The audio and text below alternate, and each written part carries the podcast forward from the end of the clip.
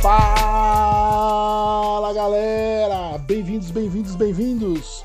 Estamos começando mais um Cine Blá Blá Blá e hoje vamos falar sobre um filme, um documentário original Netflix, um documentário musical histórico, um musical com muitas emoções e muitas coisas inovidáveis, muitas informações. Vamos falar sobre Emicida é tudo pra ontem. Tem um velho ditado iorubá que diz: Exu matou um pássaro ontem com uma pedra que só jogou hoje. Esse ditado é a melhor forma de resumir o que eu tento fazer. Eu não sinto que eu vim, eu sinto que eu voltei e que de alguma forma meus sonhos e minhas lutas começaram muito tempo antes da minha chegada. O movimento negro lutando. Mas por que o municipal? Porque não tem uma viga, não tem uma ponte, não tem uma rua que não tenha tido uma mão negra trabalhando. Vários daqueles moleques, eles nunca pisaram no municipal, mano. Nunca tinha entrado, nem pra tirar foto. A partir de agora vai ser nosso. Essa é a nossa forma de dizer para todas as pessoas que têm uma origem que nem a nossa que a gente precisa sim ocupar esse tipo de espaço. Assim como o prisma decompõe a luz branca em muitas outras cores, eu gostaria de decompor o preconceito em muitas outras possibilidades unidas no amarelo. A Nossa Senhora do Alto da Compadecida tá no bagulho. Uma honra. Não, uma honra pra mim também, fique certo. Pobre daqueles que se mete com a gente.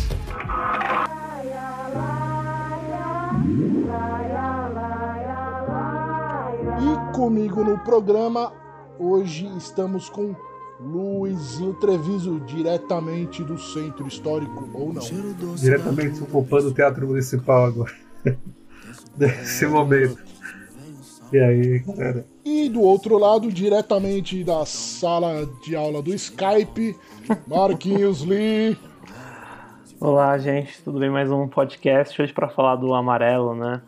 Que poderia falar também do álbum do Homicida, que é um, é um, é um álbum né, cinematográfico, mas já falo do documentário. Boa.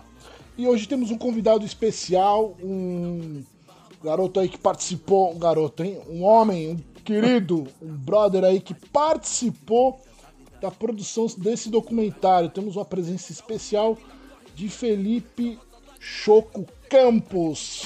Salve para o Felipe, galera! Salve. Salve, salve. Salve. Agradecido pelo convite, tamo aí. Boa. Eu sou Gui Ferraro e todo brasileiro tem sangue de crioulo. Legal. E já começar dando os parabéns aí pelo filme, pelas participações aí, pela sua é, produção aí, tudo que você pôde fazer pelo filme.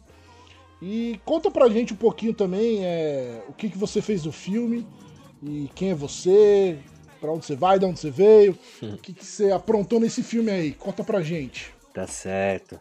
Bom, então, meu nome de registro é Felipe Oliveira Campos, é, mas eu sou mais conhecido como Felipe Choco. Eu sou de São Bernardo do Campo, ABC Paulista. É, minha formação é em Ciências Sociais. É, já desenvolvi vários trabalhos e atualmente tenho desenvolvido pesquisa para o audiovisual. E na produção do Amarelo é Tudo para Ontem, no filme documentário, a minha participação foi como pesquisador. Né? Então eu cuidei desde a parte de concepção, da parte da pesquisa para roteiro e depois a pesquisa de imagem. E dentro desse campo de pesquisa, para além do audiovisual, eu acabei de lançar um livro também sobre batalha de MCs, uma batalha específica, e o livro chama Rap, Cultura e Política, Batalha da Matrix e a Estética da Superação Empreendedora. Ô, louco.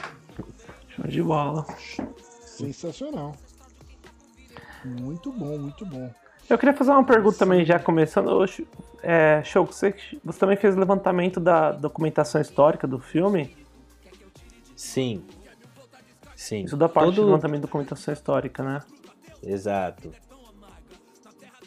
Eu toda a parte de pesquisa, nessa né, daí eu acabei é, não só assinando sozinho, mas de fato desenvolvendo o trabalho, né? assumindo a responsabilidade de desenvolver todo esse trabalho da parte histórica. Pô, sensacional, maior responsa, porque o filme, né, como a gente é, vê, ele é basicamente muito calcado na história, né? No histórico. Muitas informações, então, né? Assim, o tempo inteiro. Sim. Bastante, bastante. E, pô, puta responsa mesmo. E me diz uma coisa, é, e já foi assim seu primeiro filme direto assim, fazendo essa pesquisa? Você já tinha feito antes? Como é que foi? Como é que você chegou nesse projeto do Emicida? Certo. Então, é bem interessante essa história porque de modo geral eu cheguei na adolescência ali com 17 anos até desenvolver um projeto é, de fazer uma oficina de audiovisual é, no projeto do Cajuve, né, ali de São Bernardo do Campo mesmo, quando eu tinha 17 anos. E depois eu nunca mais tive um contato direto ali com, com audiovisual, né? Apesar de eu estar envolvido na questão é, da cultura, já fui coordenador de ponto de cultura e dentro desse projeto a gente ter feito um documentário e eu ter acompanhado, mas é, para mim eu não via como algo é, mais é, profissional, vamos dizer assim, né? Era algo ainda amador esse contato. E daí eu trabalhei no Museu Afro Brasil como educador é, e desenvolvendo a pesquisa sobre a Batalha da Matrix também. teve um dia que rolou uma casadinha, tanto do Emicida é, colar na Batalha da Matrix e da gente desenrolar uma ideia. No dia posterior ele ia até o museu e daí eu fazer a visita com ele, né? E desde então a gente criou um pouco essa proximidade. Eu, ele me chamou para um trabalho antes é, do Amarelo, que foi uma pesquisa para a série de TV que desenvolveu eu e a Renata Santos, que é uma historiadora mas é um trabalho que ainda não foi lançado. E no, é, no show do Amarelo que foi no Teatro Municipal, é, a gente compareceu, tanto a Renata, a historiadora, quanto eu, e a gente quem fez a mediação dos militantes do MNU para estarem no show. Então dá para dizer que a participação no Amarelo ela se inicia ainda em 2019 no show, né, que foi filmado e que consta no, no filme, no documentário. E é, depois veio o convite para participar mais detidamente com, é, no documentário. Então já tinha uma, um roteiro é, pré-montado. Quem assina o roteiro é o Tony C. Salve Tony C. E teve uma reunião uma vez no sábado, que foi o MC, o Tony C, eu e o Fiote, que é o é, produtor da, da Laboratório Fantasma e, e irmão do Emicida. E ali a gente trabalhou na concepção do filme, né? Então eles tinham um roteiro, só que achavam que no roteiro tinha uma barriga grande, que estava faltando fundamentação né? É, histórica e de personagens. Então, aquele sábado foi um dia que eu fui trazendo, eu tinha lido um dia antes já o roteiro que estava pré-montado, fui trazendo histórias que podiam conectar e o enredo eram três eixos centrais, que é trabalhar é, a partir do Teatro Municipal o, a Semana de Artes de 1922, é, o ato público do Movimento Negro Unificado em 1978, né, que foi nas escadarias do Teatro Municipal, e o show do Emicida em 2019. Né? Lógico que dentro desse enredo seriam os desdobramentos. É, então, um arco histórico aí de quase 100 anos de uma certa cultura e política é, ligada mais à, à produção negra no Brasil. Show de bola. Eu, eu acho que a gente poderia dar, tentar dar uma sinopse desse documentário, né, Marquinhos? Pra gente tentar encaixar agora melhor é, essa história que o, que o Choco trouxe pra gente, junto com, com o filme, com o que foi realizado. Conta pra gente aí, Marquinhos, o que, que é esse documentário MC é tudo para ontem. É, como você falou mesmo no começo, né, documentário que tem esse misto, né, de ser um documentário histórico, né, é, história e memória, mas ao mesmo tempo musical, porque ele está ali registrando né, um show no Teatro Municipal, como o show está comentando sobre o show que foi feito no Teatro Municipal, e a partir dele é todo uma, um levantamento historiográfico né, da cultura negra no Brasil. Basicamente, eu enxergo o filme isso como uma, uma história né, da, da, cultura negra. Isso vai envolver né, desde a questão da fé, né, influências religiosas, mais de matriz africana, né, como o candomblé, umbanda. Você tem ali a influência do, do próprio samba né, dentro da música, dentro do hip hop, do rap. Depois fala sobre a resistência, vai falar sobre né, a questão da comunidade negra também dentro do cinema, do próprio teatro. Então é, uma, é um documentário que vai além do, do próprio show, né? Da ideia do, de um show do Emicida. Ele fala, é um filme que fala sobre toda a história né, da cultura negra no Brasil. E que o que o show havia comentado falar é realmente você sente, você vê que ter falado no começo, né, que, que um dos problemas foi que o filme não tinha esse corpo, né, e histórico que estava faltando. E se vê claramente o quanto que isso é, deixa o filme grandioso. É, dificilmente se consegue imaginar esse filme, esse documentário, sem esse conteúdo histórico por trás. Porque é muito bem entrelaçado a maneira como que vai, sendo, vai, como vai se construindo todos os elementos históricos com as imagens do show. Né? Porque é o show como base e aí toda uma discussão levantada por trás. Né? Isso que é interessante. É interessante esse registro né, de documentário de show, porque sempre é algo muito maçante, né? Quando me falar documentário de show vai ser só música e sobre os bastidores do show, né? Foi o que eu pensei quando falaram que vai ser o amarelo. Isso me surpreendeu, né? Essas questões sociais dentro do filme ser algo mais diferenciado, mais histórico. Isso que eu acho que é a diferença que está nesse documentário geralmente documentário de músicas tem outro outro viés, né? Acho que aí foi a sacada incluir a parte histórica.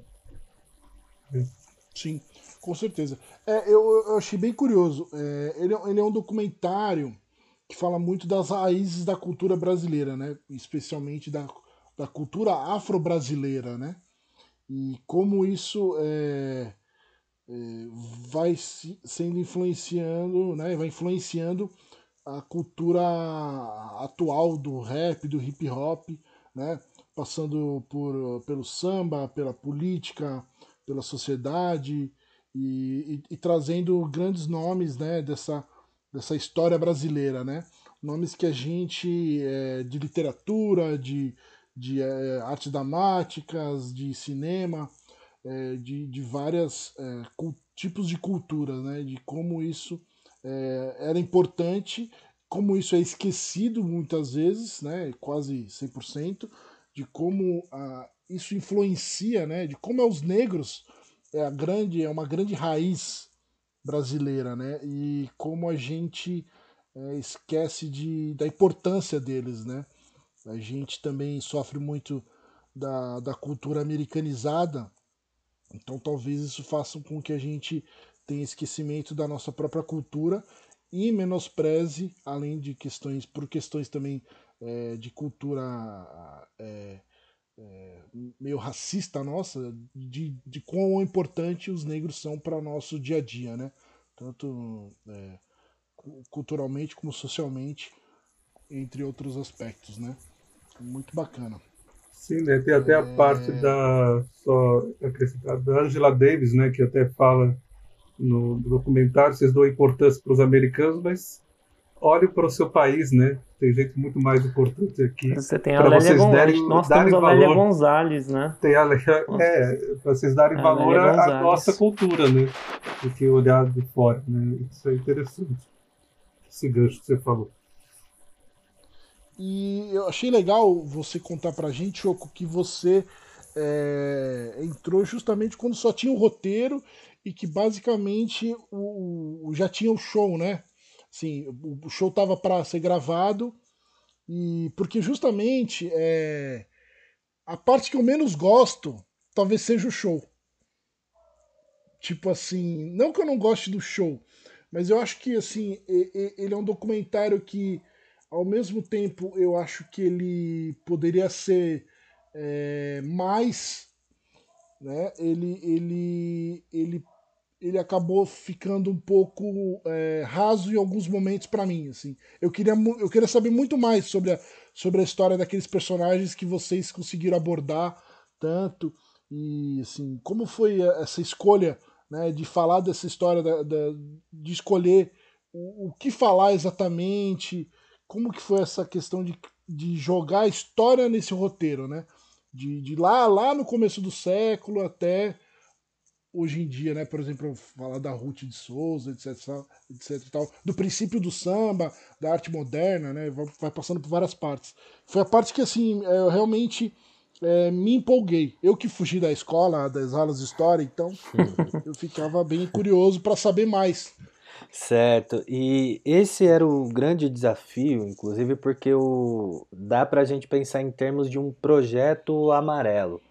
Tem um álbum teve é, o Prisma, né? É, o podcast, e daí você tem o documentário.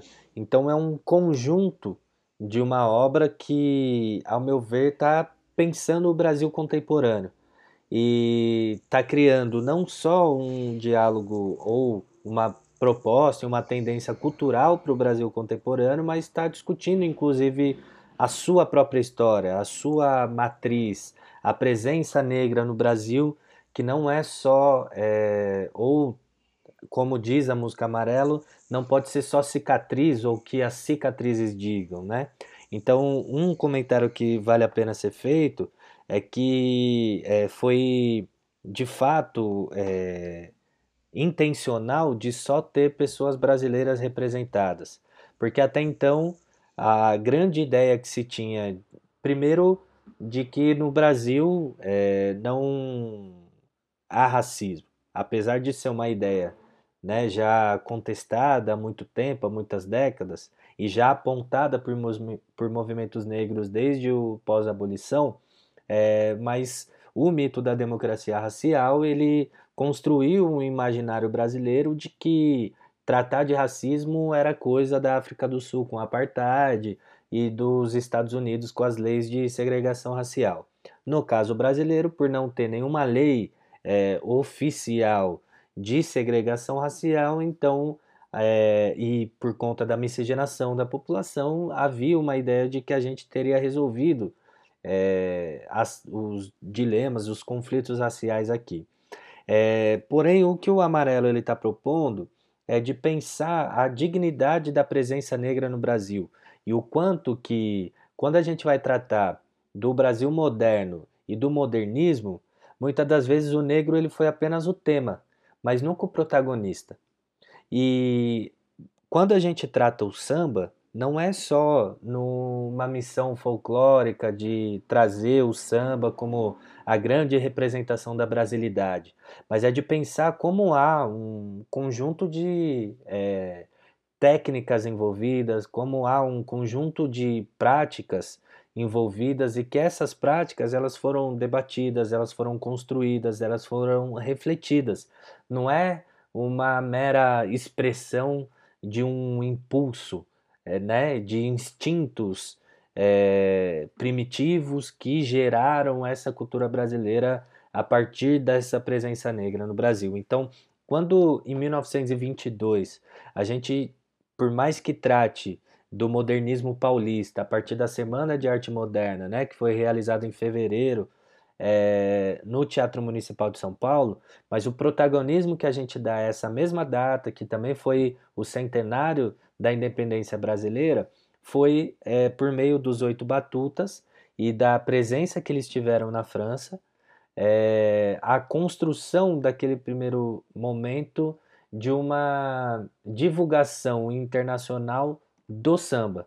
Então foi a apresentação do samba para o mundo e de alguma maneira aquele grupo que tocava cateretê, tanguinho, rit, é, rit, forró, ritmos é, populares, quando ele vai para Paris, é, lá em Paris todos esses ritmos são agrupados em torno do que se chama samba e que depois vai ter uma certa de é, uma, certas variantes, né? A depender do seu período histórico, de acordo com as necessidades.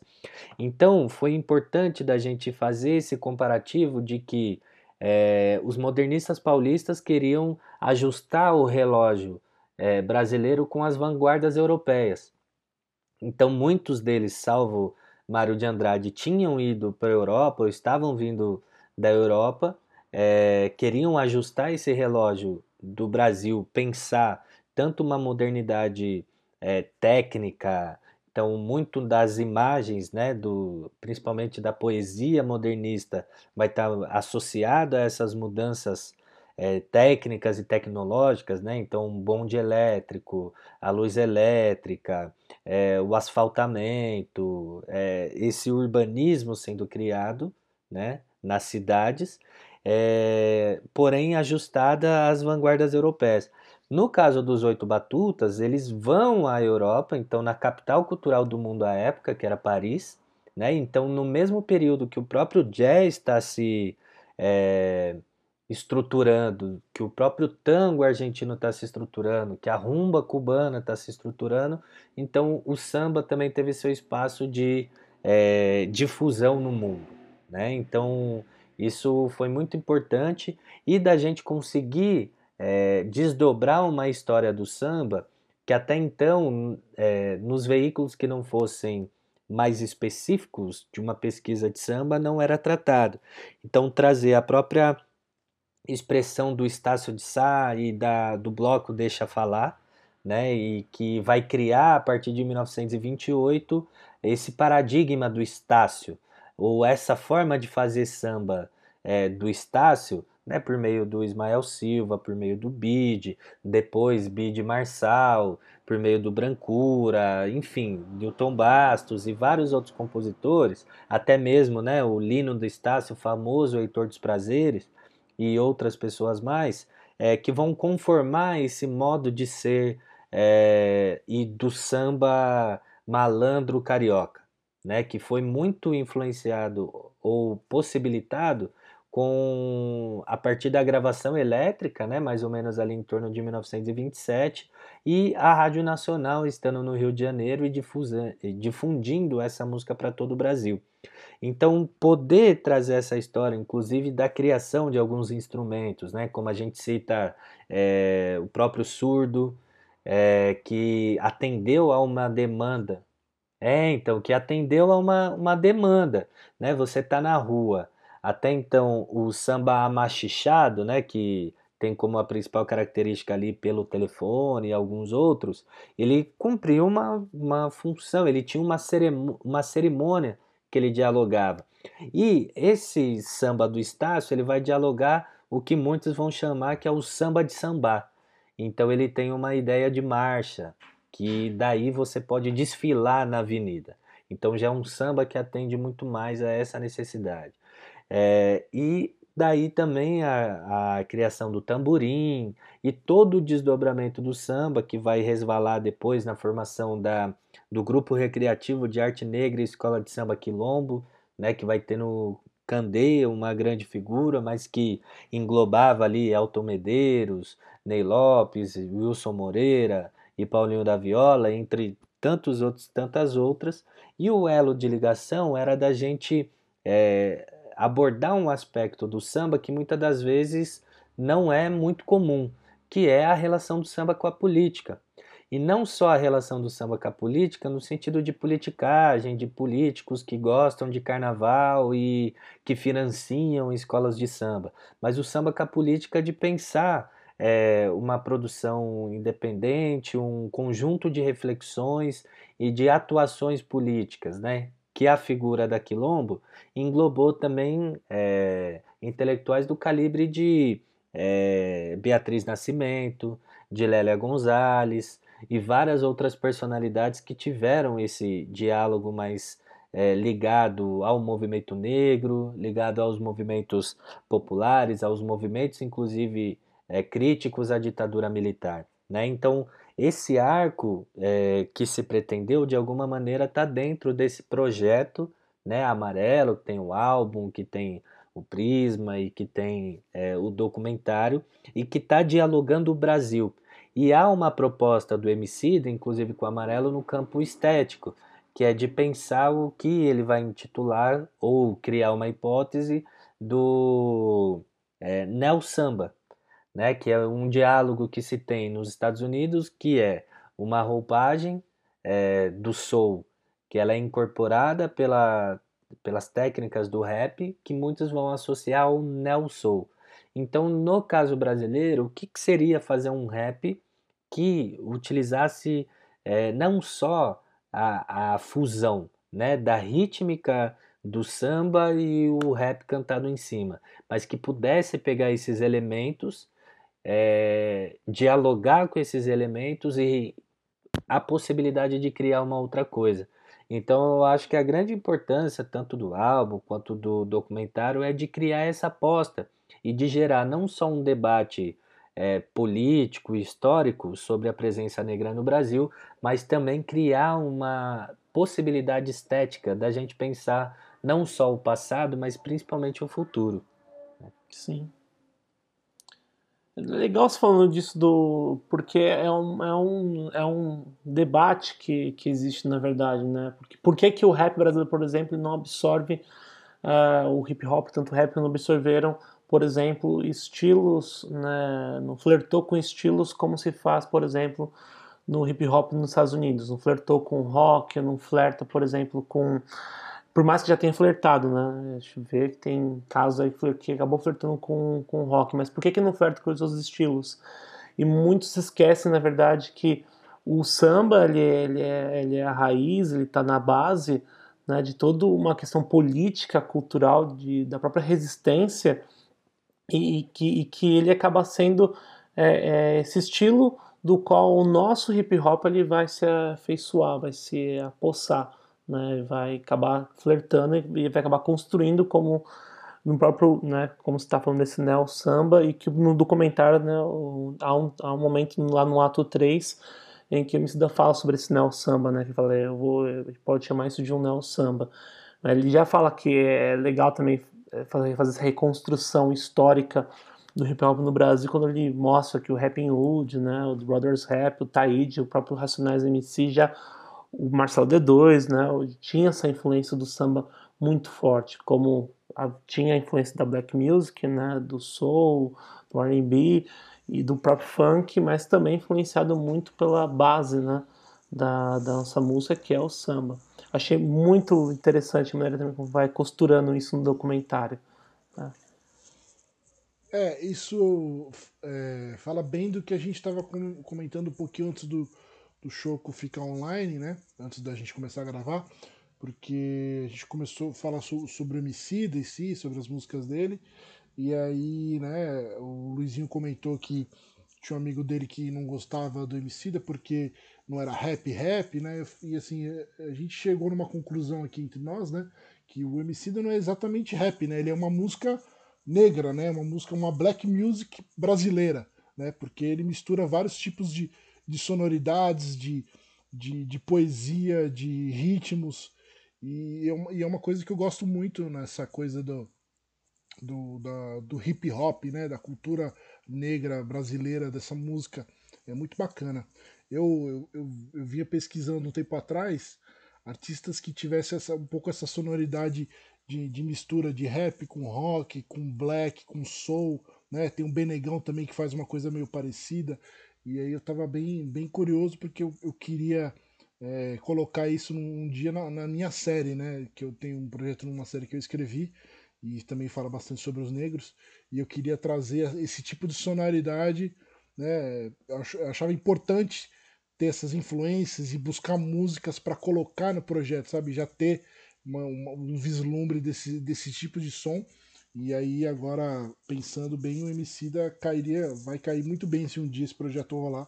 E acho que iria curtir bastante também a ideia do, do projeto. Só comentando aqui uma coisa que você havia falado do show sobre protagonismo, eu acho interessante a maneira então como que o próprio filme, né, ele é, por isso que é tão é importante o show, né, por mais que se eu discordo um pouco do Gui, acho que o show ele por mais eu sei que não cativa o, o Gui, o show, a ideia do show, né, como parte do documentário, mas eu acho interessante porque ele é justamente a ideia do que você falou sobre protagonismo, né, a fazer a comunidade negra ocupar o teatro municipal, né, tanto que ele entrevista diversas vezes pessoas que não pis, nunca pisaram no teatro municipal, estão pisando pela primeira vez um show dele, isso é legal, falar sobre protagonismo, né, eu não, então não vejo o maior exemplo de protagonismo, até mesmo uma narrativa fílmica, documentária, de um documentário, com a própria ocupação do teatro municipal, né, ter ocupado ele traz esse, esse lance do protagonismo e logo depois ele já linka com, né, já liga com outro assunto que é falar justamente sobre a própria construção do teatro municipal, né? Ele, ele, claro, ele fala que é só o início da discussão, a discussão vai muito mais além daquilo, mas vai dizer que o próprio teatro municipal foi né, construído e ele fala até da, da do, do, de um, do Tebas, né, um construtor né, que, que é um ex-escravo. Então isso, essa parte de fazer esse link, de iniciar o filme falando do protagonismo com ocupação né, do teatro, não vejo maior exemplo no filme né, e maior maneira de iniciar dessa maneira, colocando esse aspecto. É, isso eu achei muito interessante, logo no início do filme. Sim, e a questão do, do protagonismo negro também, é, não só no campo das artes, né, que Sim. geralmente isso já é, já é referenciado e reverenciado, né? Uhum. Mas é também pensar no campo da arquitetura, né, com a figura Exatamente. do Tebas, também pensar no campo é, da engenharia, então os irmãos Rebouças, Teodoro Sampaio, Enedina Alves, até mesmo de pensar no campo da escultura ali com o mestre Valentim, com o Alejadinho, é, e de trazer outras figuras é, em artes dramáticas, como a Ruth de Souza, trazendo o campo da política, essa presença de mulheres negras é, como representantes legislativas, é, institucionais, né? Então, e principalmente a gente dá rosto, dá afeição a esse movimento negro brasileiro que, por não ter tido, talvez, uma, um trabalho uhum. midiático em cima é, do próprio movimento negro e das figuras do movimento negro brasileiro, muito por conta que os veículos de comunicação raramente colocavam, é, seja a luta negra ou mesmo a temática do racismo como pauta, então havia um imaginário de que movimento negro é, existia nos Estados Unidos, existiu na África do Sul, mas não no Brasil. Então, um certo comparativo é, de pensar é, o movimento negro brasileiro ou a população negra brasileira apenas como passiva se dava muito por não ter é, é, esse trabalho também de difusão, de divulgação, que não é que ele não existisse, mas por ser um movimento que tinha de ser de vanguarda, então ele ficava num nicho. E eu acho que a grande contribuição do filme foi de tornar tanto essas figuras, né, de dar rosto, principalmente com foco na fundação do MNU, né, mas de trazer as histórias dessas pessoas que impressionaram tanto, muito é, aí a gente pensar a população como um todo, né, a população brasileira como um todo, muito por conta de achar que isso não existe no Brasil e de não parecer Brasil aquilo ali, né? Muita gente que assistiu ao filme chegava para comentar depois falou, oh, mano, parece gringo esse filme aí e tal, né? E ao mesmo tempo só teve pessoas brasileiras e as únicas, é, a única pessoa né, estrangeira que, que participou foi a, Lélia, a Angela Davis, pois quando ela teve no Brasil e a gente usa a fala dela citando a Lélia Gonzalez. E mais para frente é, são citados os teóricos, né, os ideólogos do movimento de negritude, Sim, que exatamente. é o Aimé Césaire, o Leopold Senghor e o Gontran Damas, é, que são pessoas que, que saem de colônias francesas, vão é, para Paris, estudam na década de 1920 e na década de 1930 acaba criando esse movimento que vai ser intitulado como Movimento da Negritude, muito porque ele teve relação direta é, como inspiração para a criação do teatro experimental do negro, é, com, com Abdias o Abdias né? do Nascimento, né? E tiveram algumas imagens que a gente não conseguiu é, a liberação por N motivos, que era a participação do Abdias e da Lélia num evento que teve em 1987 na Universidade da Flórida, é, que ficou conhecido como o Discurso sobre a Negritude, que era um evento de homenagem tanto ao Senghor quanto ao Aimé Césaire. Então a gente tentou liberar essas imagens, mas não teve como. Fora isso, todas as outras imagens são de pessoas negras brasileiras. E da gente também no campo da religiosidade conseguir trabalhar outras matrizes, matrizes é, africanas ou negras no, no, na religiosidade brasileira, que não só o candomblé e a umbanda, mas de pensar também o catolicismo popular, de pensar no protestantismo também uma presença negra.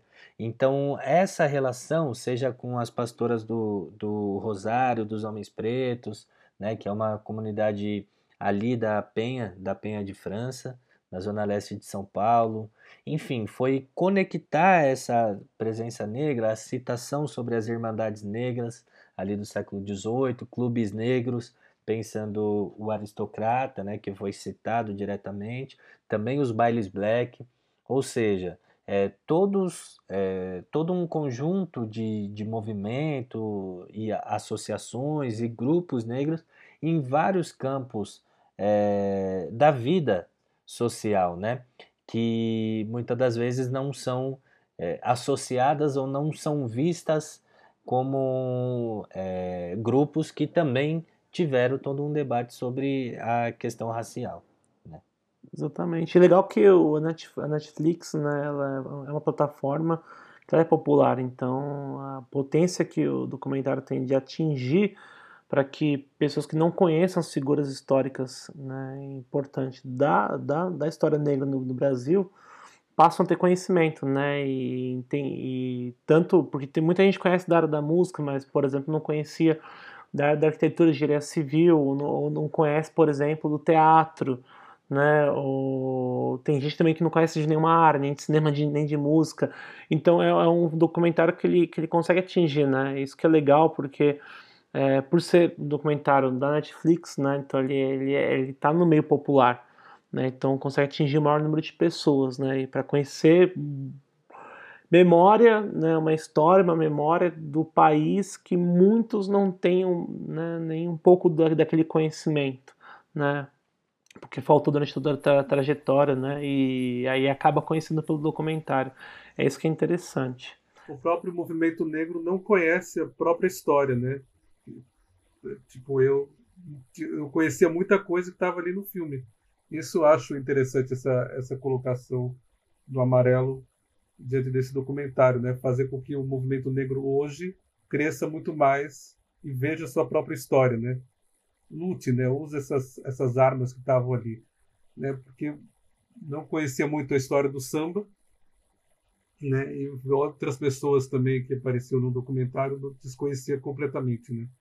Acho isso interessante. Você citou o Netflix, só que eu não sei se a proposta do documentário Amarelo seria fazer com que esse documentário fosse visto em outras comunidades.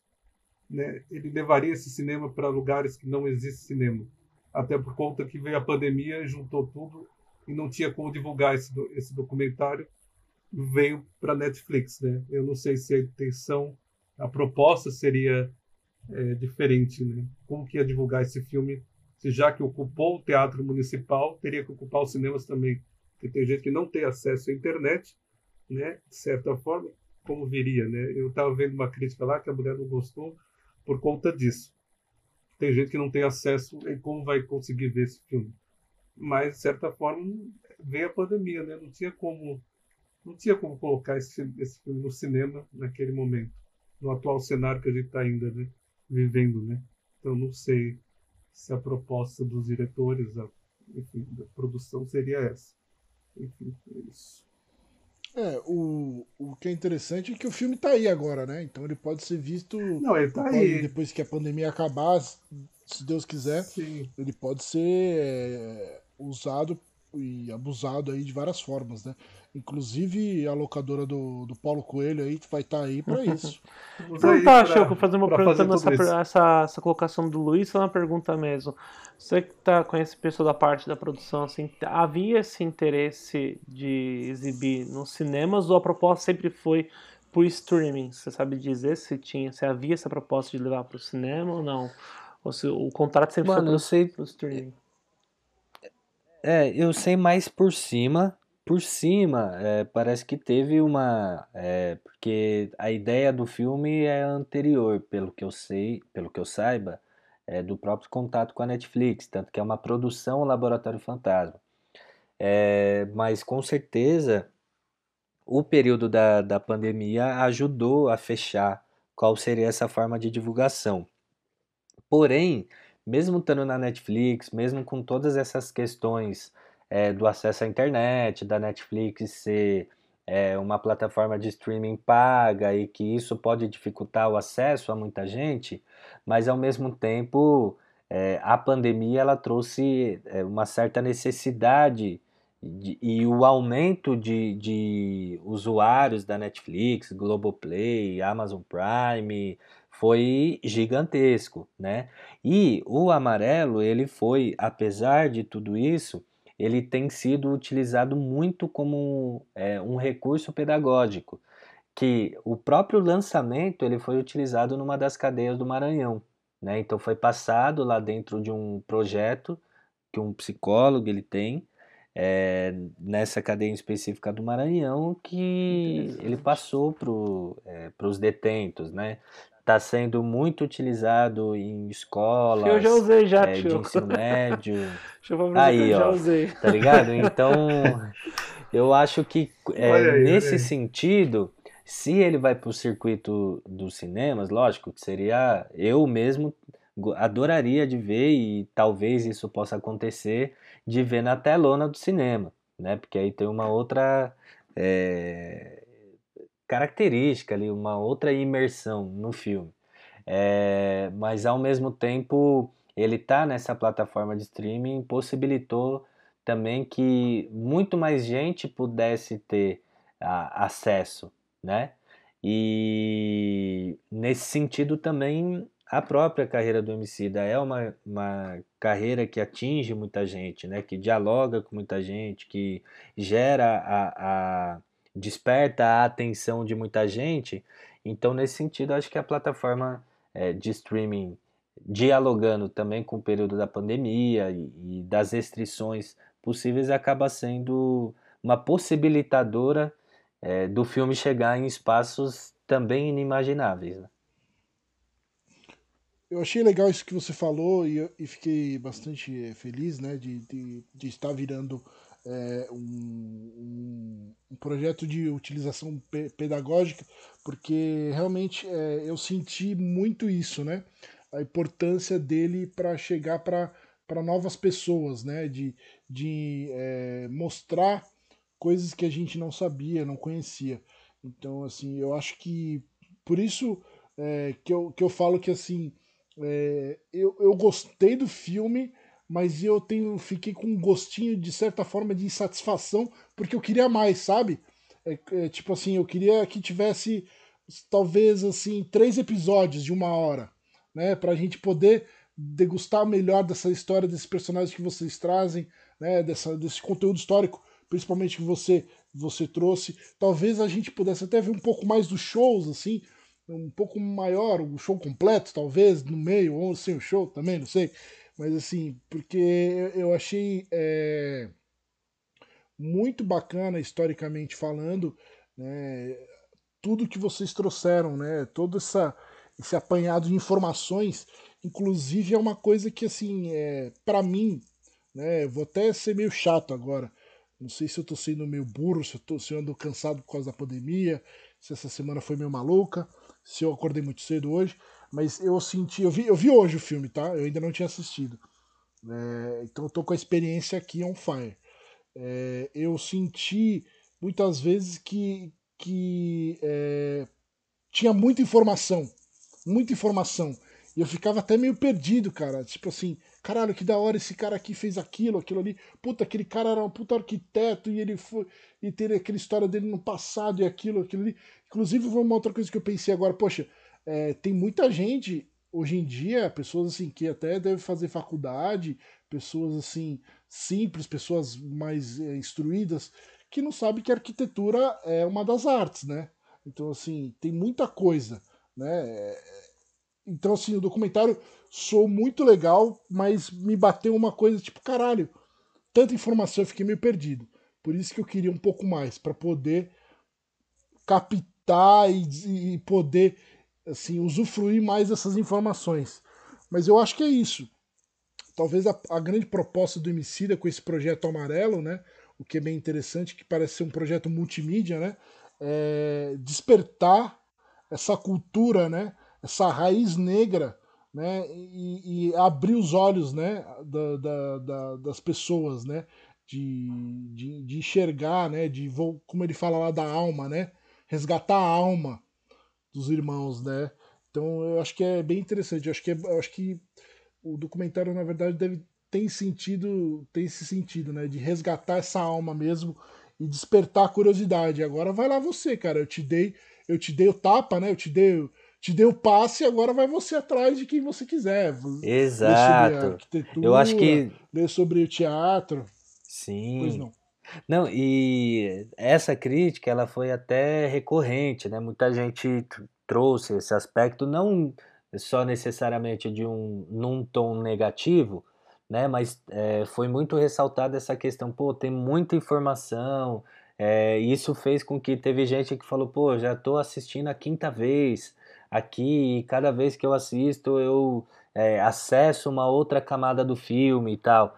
E isso é interessante porque é um filme que ficou com uma hora e 29 minutos, né? Então é relativamente um filme rápido. Só que ele é, não quer dizer que não tenha. É, é, é, muito intenso, né? São muitas informações, desde a introdução, tem um certo miolo ali que Aí sim ele dá uma, dá uma baixada, dá um respiro também para você é, poder é, ter a emoção também, não só trabalhar com, com o racional, né? Mas é, é, esse seu último comentário, ele é, foi também muito é, contínuo, assim, de pessoas acessarem, ou mesmo é, de críticas que saíram, ou mais comentários nas, nas redes sociais mesmo, que dialogava nesse sentido, de pô, ou ficava numa dimensão de que tô fazendo um é, quase um mestrado sobre o filme porque eu já assisti ele dez vezes, né? Ou ficou muita informação, tá, tá muito rápido, é, passa muito rápido por, por personagens que gostaria de ver aprofundada. Mas o que é interessante, e eu acho que nisso o Amarelo acabou servindo como uma certa vanguarda, né? Arrisco dizer isso, mas é, com uma certa segurança, uma vanguarda no sentido de trazer essa edificação negra é, no período que a gente está vivenciando, numa plataforma de streaming que tem, apesar de ser paga, e de ter toda é, um debate de restrição, acesso à internet, mas é extremamente popular e que pôde chegar em 190 países e de alguma maneira, no momento em que o Brasil é visto internacionalmente como um párea, da gente poder divulgar um Brasil que vale a pena ser reivindicado. Então, nesse sentido, eu acho que é, o que emocionou muita gente é de que o complexo de vira-lata brasileiro ele retornou muito forte, né, de ter um, um, uma dimensão de uma parcela da população, né, de é, pensar como que o Brasil chegou a esse patamar. Lógico que há os apoiadores e há gente que acredita que deva radicalizar mais ainda nos rumos que estão sendo levados, né? Mas de modo geral, o que dá para a gente verificar é que é, tudo que é questionado de alguma maneira por esse projeto, né, que está é, na direção do, do, do governo, é, de alguma maneira o amarelo ele resgata ali um, um, Brasil que a gente fala, mano, essas pessoas foram muito foda e elas enfrentaram é, problemas talvez até maiores desses que a gente está enfrentando. Então, por isso que é um filme que ele, apesar de no seu conteúdo ele ter muitas citações que muitas das vezes, apesar das conexões estarem bem amarradas, é, mas não ter um tempo maior para é, aprofundar ou acessar outras conexões, ao mesmo tempo ele deixa ali é, explícito o quanto que aquelas pessoas elas não agiram só em condições de normalidade, elas não agiram só em condições é, politicamente favoráveis, muito pelo contrário. Então, ao a gente pensar que a formação do movimento unificado vai se dar em 1978, né, que é de alguma maneira um ano antes da anistia, que é de alguma maneira 1978, o mesmo ano das grandes que inicia as grandes greves do ABC, ou seja, de uma certa efervescência e uma efervescência que ela vai lidar diretamente com um período de ditadura militar é, e que a atuação dessas pessoas, principalmente ligadas ao movimento negro, é, num período em que a democracia racial que vigorava enquanto teoria, então foram pessoas que é, foram muito corajosas. Então isso eu acho que acaba sendo também um tapa na cara da nossa geração, no sentido de falar, tá, beleza, olha a nossa história, olha um conjunto de pessoas que fizeram coisas magníficas mesmo em situações adversas. Eu acho que o não a moral da história, mas fica uma é, um questionamento que o próprio filme gera sem fazer essa pergunta, mas no final é e aí, o que, que você vai fazer, né? Então, inclusive as associações da é, do provérbio iorubá, né, de que Exu matou um pássaro ontem com uma pedra que só jogou hoje, de alguma maneira, é quais pedras você tem na mão e o que, que você está fazendo hoje, né? É, e nesse sentido, eu acho que por isso que também a repercussão do filme ela foi muito grande. É porque dialoga com o Brasil atual, né? Dialoga com o Brasil atual, toda essa questão de caos, né, que a gente está vivendo, né, por conta do bolsonarismo bem, bem, bem forte, influente na sociedade, infelizmente. Eu, então o filme ele ele traz esse, esse sentimento, igual você falou, né? Como que o Brasil está sendo visto, né? Está sendo recebido lá fora com toda a questão né, em relação à pandemia. E o filme, ele por estar uma plataforma internacional, ele traz um outro respiro, né? Um certo otimismo, né? Para tentar entender e ler que há um Brasil, né? Há um Brasil a ser salvo, né? Existe um Brasil a ser salvo. É, então, isso é genial, cara. E a maneira como, só para mim comentar essa parte, pegar o gancho, do final, é a maneira como se encerra ali com, com o discurso da Marielle, né? E com a foto dela, para mim, é, é, é, a melhor maneira de registrar né, o, o Brasil atual, né? E, e tá ali né, como um objeto, como instrumento de resistência, para mim é, é, genial. A maneira como termina com ela, né? Porque você não ouve falar dela o documentário inteiro, não se coloca. E justamente no final se encerra ali com uma figura, né, como da Marielle, para poder é, encerrar aquela, toda a discussão que o, que o filme faz, ele levantar né, personagens históricos da, da resistência, da, da luta né, da, da cultura negra no Brasil. Exato, e tem uma questão que essa imagem da Marielle é dela comentando sobre a Ruth de Souza. Sim e colocando o legado da Ruth de Souza. Então é interessante. Ela é o legado, né? É... Ela é o legado. A Marielle é um dos legados. Né? Ela é o legado, exato. Então ali era para gente é, fazer um paralelo no sentido de que é, muitas das pessoas que foram retratadas no filme, é, eu diria até 80%, é, salvo é, quem está no show no Teatro Municipal, são pessoas que já morreram. É, só que ao mesmo tempo, a metáfora é, e um paralelo com a frase né, do, do é, Wilson das Neves, de só morre quem não presta, né, ou quem divide que tem, vive para sempre, né, que é uma frase do Emicida, ela é permeada por, por, pelo todo o filme, no sentido de que quando a gente vai é, citar também essas pessoas, quando tem uma árvore ancestral que vai trazer ali samba, mas principalmente cultura e política, a gente não coloca a data de morte, mas a gente só coloca a data de nascimento, para dar essa representação de que essas pessoas ainda vivem, que elas precisam ser memória e que o Brasil ele trabalha muito mal a sua memória. Se a gente pensa no campo do audiovisual, né, o, o, o, o, que, que são né? A, a, como, em que patamar que que estão agora, né? Essas instituições que é, até então seriam destinadas para cuidar desse patrimônio é, cultural que é o cinema brasileiro, né? Então, em que pé que está, né? Cinemateca. É, e nesse sentido, quando a gente entra em contato também, seja com emissoras ou mesmo produtoras, o Brasil tem pouca memória de si própria. E quando a gente trata sobre a presença negra no Brasil, a única memória geralmente que é criada é a memória da escravidão, a memória é, da falta, dos problemas. É, que isso é muito real, porém, ao mesmo tempo, a gente já está num patamar de virar essa, essa página, não no sentido de. É, de que ao virar a página a gente deu as costas. Sim, não é a ideia do abandono pelo contrário, a gente é vira isso, a né? página. Exato, a gente vira a página para dar continuidade Exatamente. na própria história, para é, jogar essa pedra hoje e é, matar o pássaro ontem, entendeu? Exatamente. Mano, tem tanta coisa aqui pra falar. Tiago, vai estourar aí, hein? Vai estourar na sua, hein? Tiago é o nosso editor, Choco. Ah, quando, tá. Quando fica muito é, comprido. Ele, já avisa ali, vai ficar comprido, é já fica. Se vira. Aí.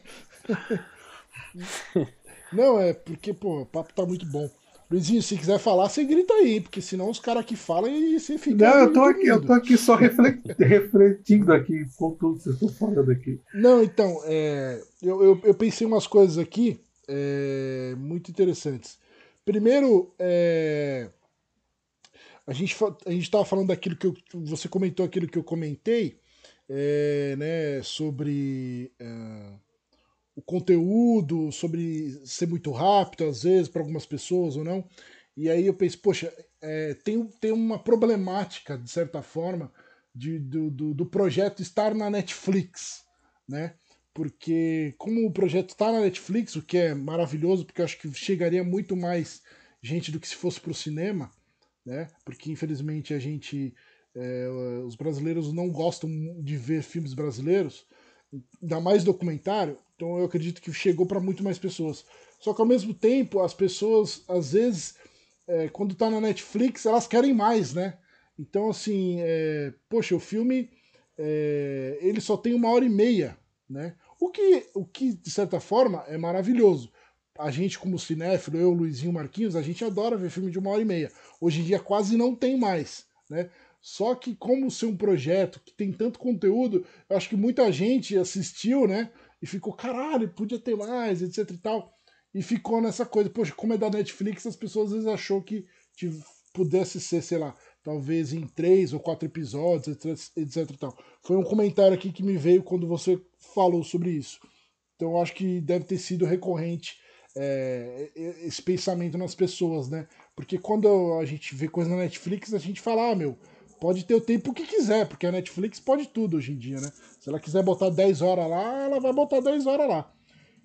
Seguindo, é memória, né? Achei muito bacana o seu comentário, porque voltando ao projeto que eu mencionei antes, que eu estava escrevendo, que eu escrevi de, da série, o personagem principal tem, que é o antagonista, tem o protagonista e o antagonista.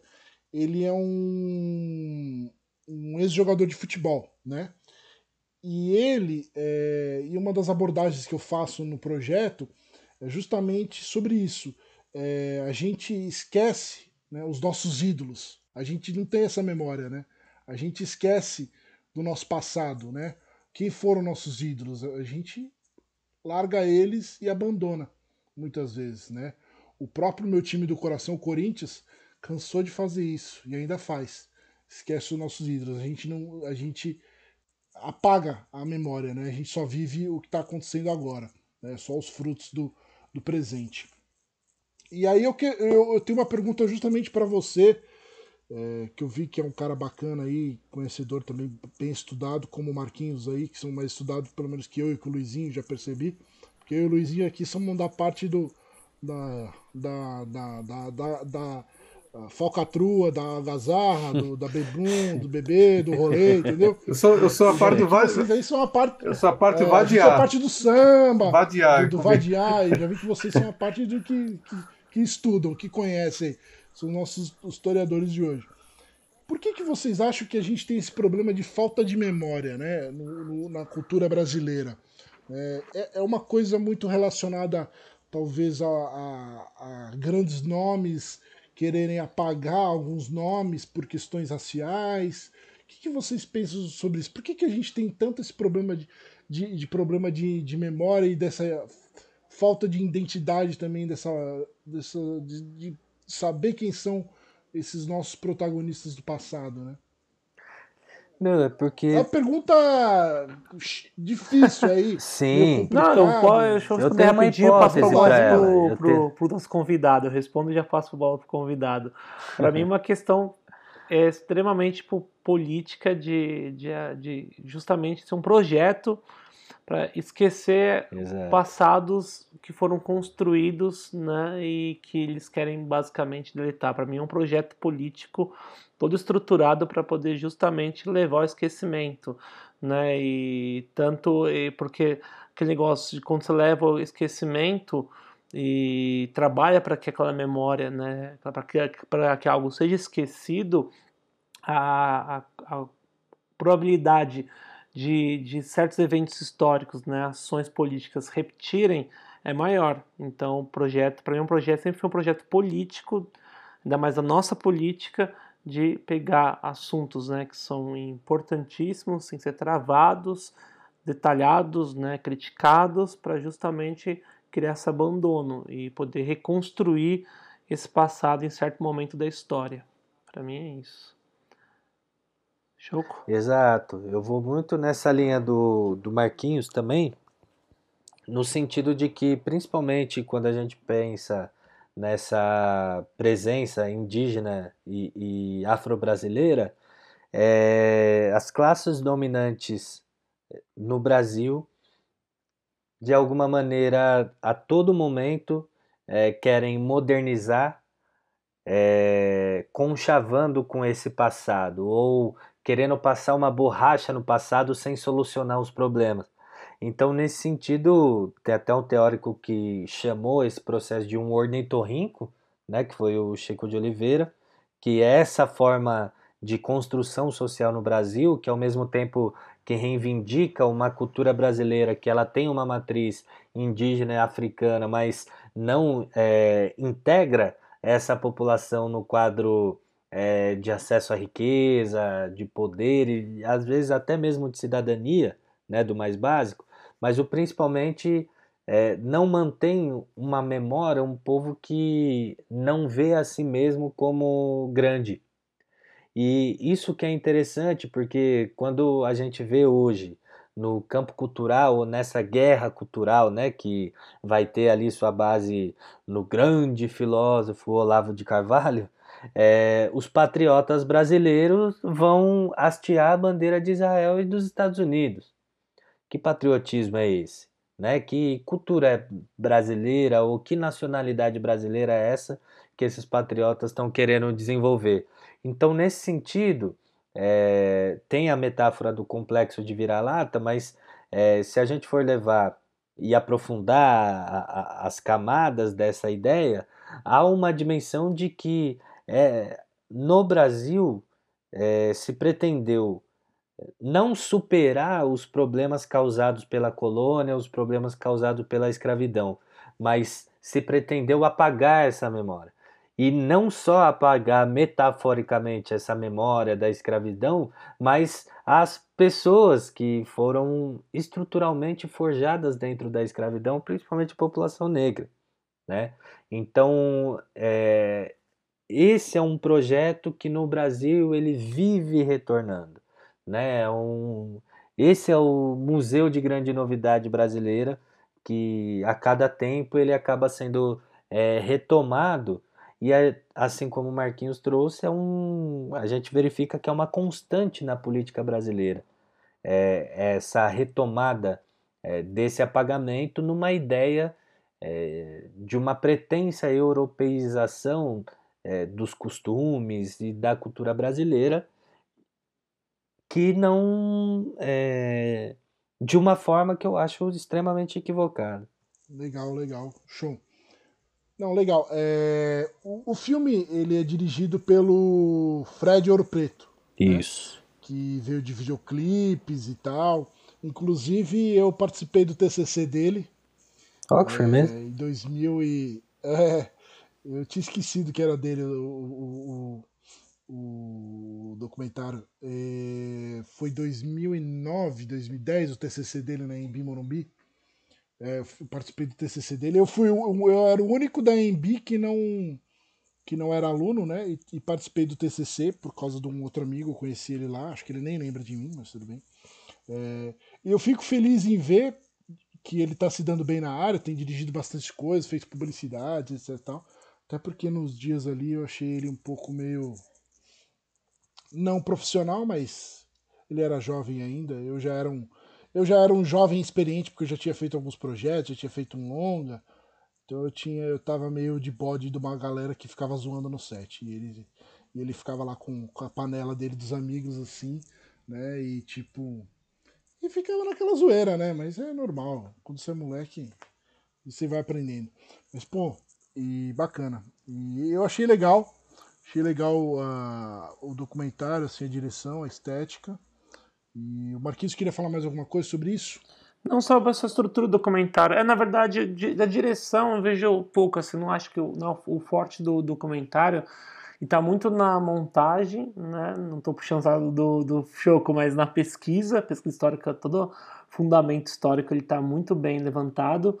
Mas para mim a parte falando da parte estética cinematográfica, ele é a força dele é na montagem. Eu acho a montagem dele muito bem estruturada e como que ele, na verdade, já, já fala da própria narrativa que é montada em três, três atos, né? Os atos são interessantes porque dialogam com aquele perfil né, da, da questão da, da, da natureza, envolvendo com o que o, o propõe ali como um senso de espiritualidade, uma noção filosófica, né, do contexto do próprio disco, do documentário. O primeiro ato é plantar, né, o segundo é regar, o terceiro é colher. Então, a maneira como que é estruturado esses atos, eu acho que é bem interessante. E o ponto que ele de, que, que é ligado né, entre o show e os, do, né, os depoimentos, né, você vê que ele divide bem essa estética eu acho que a única coisa que me incomoda no filme é isso, fica muito claro, né, quando tá falando do show e quando, quando é depoimento, depoimento do making off ele usa uma paleta de preto e branco, o show ele, é, ele, ele já é colorido, né? Então isso me, isso, isso que me, essa parte me incomoda porque acredito que ele poderia ter mantido o mesmo ritmo, né, linguístico dentro dessa estética. Acho que fica muito, como posso dizer, muito caricatural trabalhar o making off com preto e branco e aí as cenas do show né, é, colorida, mas o, o, que eu, o que eu gosto nessa parte é justamente a maneira como, como se liga um plano ao outro, principalmente quando sai da parte da, do documentário, que, que faz a parte da análise histórica, do levantamento das observações históricas, dos relatos históricos e faz esse link com, com o show.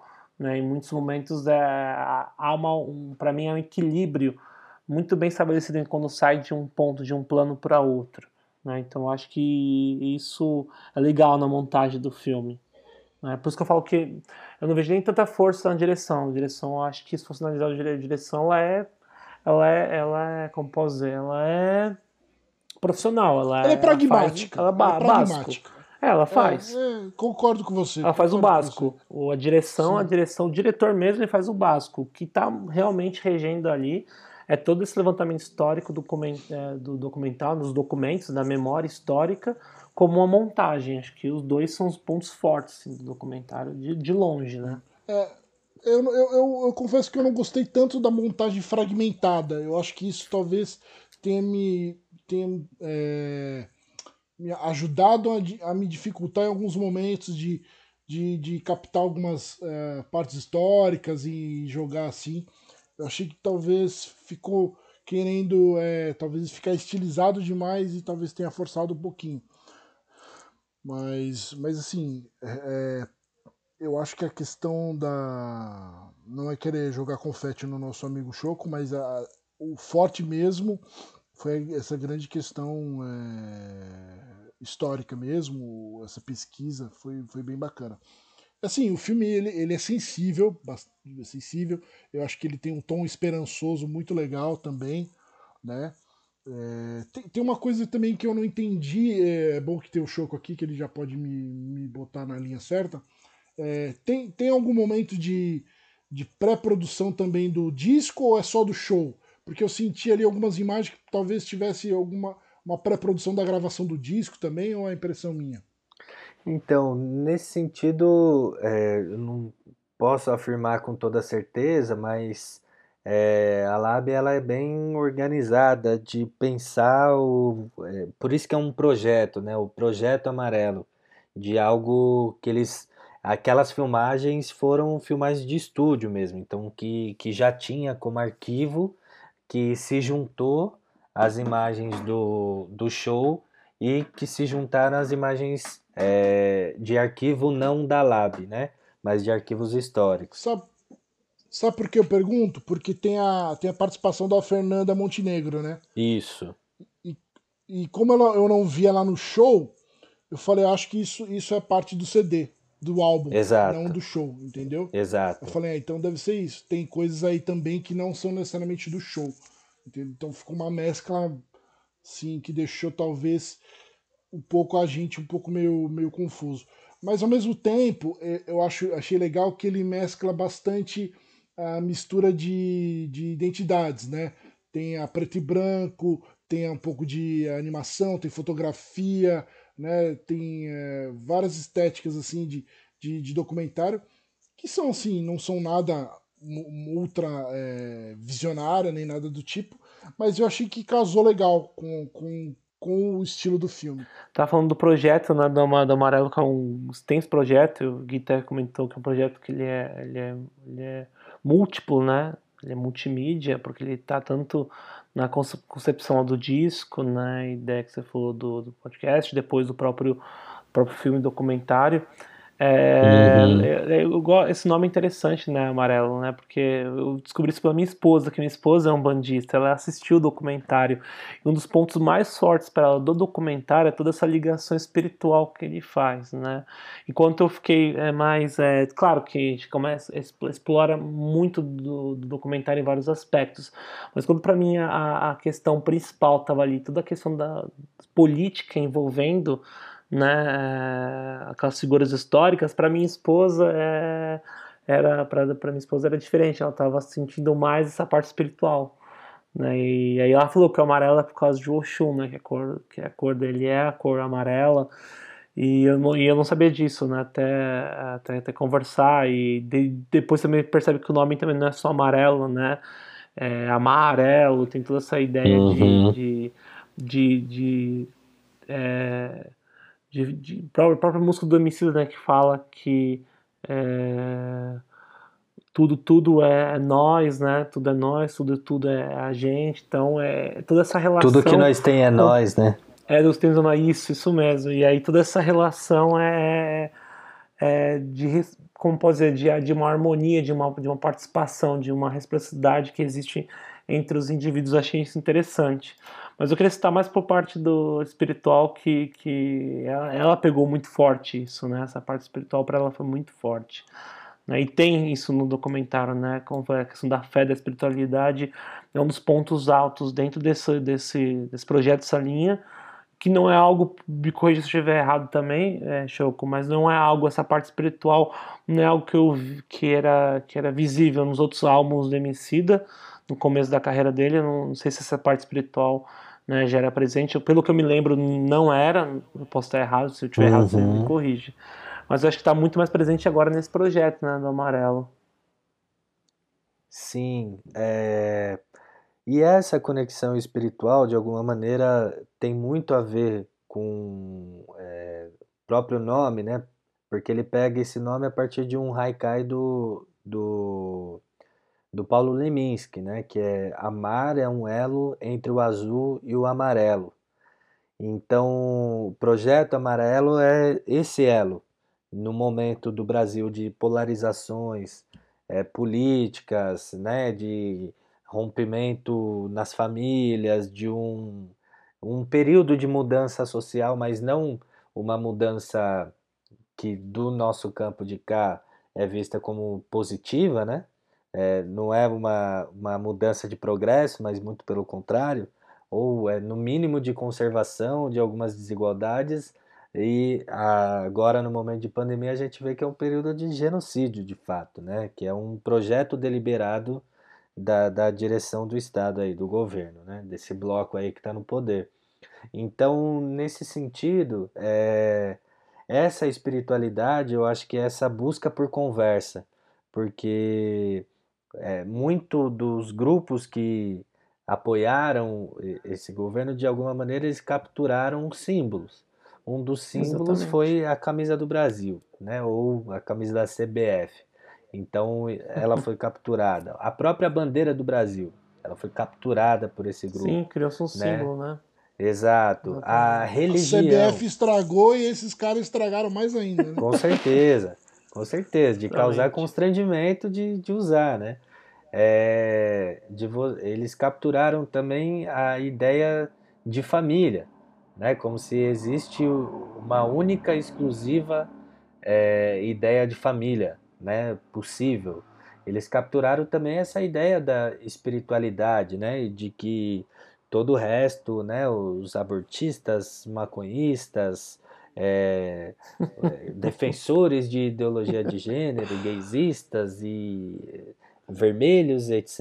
e tal, é, fariam com que houvesse uma degradação cultural. Então, de alguma maneira, é, a busca até por um ecumenismo, né? Então tem uma fala ali do Mateus Aleluia que é, ela é muito interessante, que é, ele dizendo, né, e tocando no violão, é, que é do candomblé e que ao mesmo tempo era acordado pelo sino da Igreja Católica.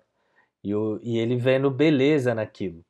Né? Então, de alguma maneira, esse é um elo de ligação. Aí tem o pastor Henrique Vieira, é, tem as pastoras do Rosário, é, tem a ideia das irmandades é, religiosas, é, se tem também referência aos orixás, o, o filme ele abre né, com, com um ditado iorubá, um provérbio iorubá, então, é, eu acho que essa conexão ela é mais do que uma somatória é, populista de citação de, de, religiosidades, né, ou espiritualidades. Então, nesse sentido, é uma busca de fato ali do, do MC, até da pessoa MC, para além desse é, artista, né, da pessoa pública, eu acho que é é uma busca da pessoa emicida que isso vai se revelar na arte dele.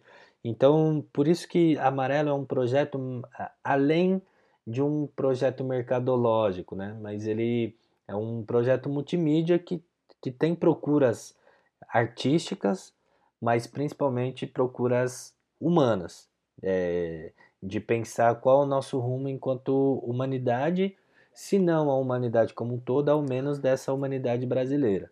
Né? Sim.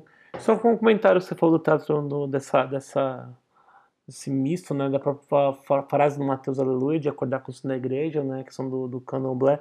Cara, isso é muito interessante para mim, da maneira como que é criado, né, toda essa estética do show, porque o, o, o Emicida tá usando justamente, né, uma roupa lá com uma imagem, um preto velho, né, uhum. é um símbolo de matriz africana, dentro de um espaço, né, onde o espaço ele é, ele tem ali é, toda uma toda uma pintura sacra, né, voltada ao catolicismo, uhum. né, ao cristianismo.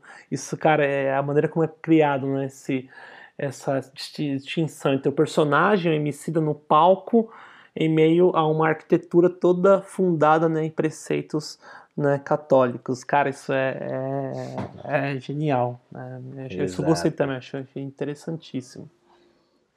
Eu, eu, ia falar isso também da, da, da roupa dele também. É, e assim, acho que todo, toda, todo o staff também, os outros músicos, né, foram tudo na mesma linha, assim, também. Foi bem, bem, bem bonito de se ver. Luizinho, o que, que, você queria comentar? Não, então, como eu, tava, eu curti bastante o, o, filme, mas eu acho que devia ter dois, como o Guilherme falou, devia dividir o filme em duas partes, né? Uma parte só do show, com alguns bastidores, porque eu acho que intercalar o show e ao mesmo tempo com os fatos históricos ele ficou muito confuso em alguns momentos, mas não que isso seja ruim, né? Porque eu acho que esses recortes históricos, é, mesmo que sejam pequenos, me fez refletir bastante, né? Tem várias histórias que ficam na minha cabeça, que eu pensando muito, né? Da Ruth de Souza é uma delas, né? Que é aquela uma, uma atriz maravilhosa, esquecida, né? Totalmente, né? Ninguém nunca falava muito sobre ela, né? Então, igual a mulher comenta no filme, ela podia ser uma grande atriz do nosso cinema, né? Se ela tivesse um grande espaço, né? Então isso, não, quantas Ruth de Souza existem, né? Na no, nossa na nossa cultura negra, né? Tem várias, né? Ruth de Souza é uma delas. Então, é, e fora o fato também histórico da, do samba, né? Me chamou a atenção também o fato de que as pessoas não podem ter um instrumento na rua porque elas podem ser presas, né? A coisa da, da vadiagem, né? Que era uma lei que ainda perdura até hoje, né? Segundo o documentário fala. Então são, são pequenos recortes que eu fico, fico refletindo, né? E principalmente o final que eu acho muito bom, né, que é a questão não só da Marielle, né, no final, mas como a pandemia, como ele retrata isso, né? Ele retrata só, os, só as pessoas de rua, né? Essas pessoas estão sofrendo, mas ninguém pensa neles, né? Quem morreu, a primeira pessoa que pegou a pandemia, pegou o negócio foi uma empregada doméstica, né? Então acho que é, essas questões é muito interessante ficar sempre pensando. É um documentário que faz essa reflexão o tempo inteiro. Eu acho que poderia ser um pouco mais também, com, concordo com o Guilherme. Poderia ter um recorte, um recorte ali daria o um documentário inteiro, né, se a gente for para para pensar. Então, acho, acho essa visão do homicídio interessante, né? Quando estava vendo o filme, não sabia até qual ponto ele interfere ou não interfere no documentário, né? Porque ele tem um, o Emicida é um cara que tem uma voz muito importante, né?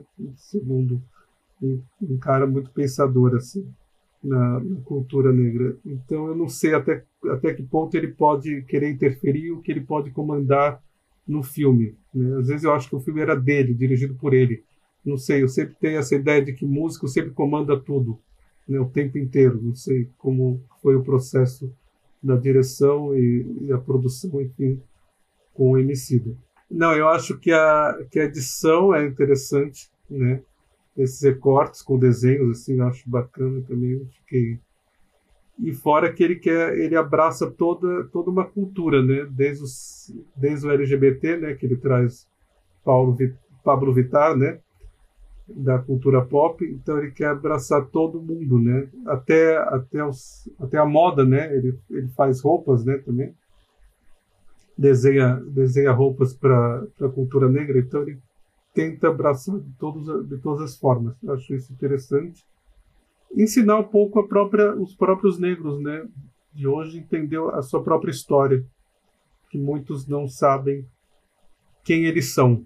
Né? Desconhecem que tem grandes forças, que tem uma força enorme para lutar contra tudo, mas ao mesmo tempo sentem vítimas de certa forma, ah, vou, ah, vou, vamos que vamos, né? Deixa a vida levar, mas não, não querem não, não querem ter uma, uma voz ativa, né? Uma voz que podem. Eu acho que esse documentário fez essa reflexão comigo, assim, né?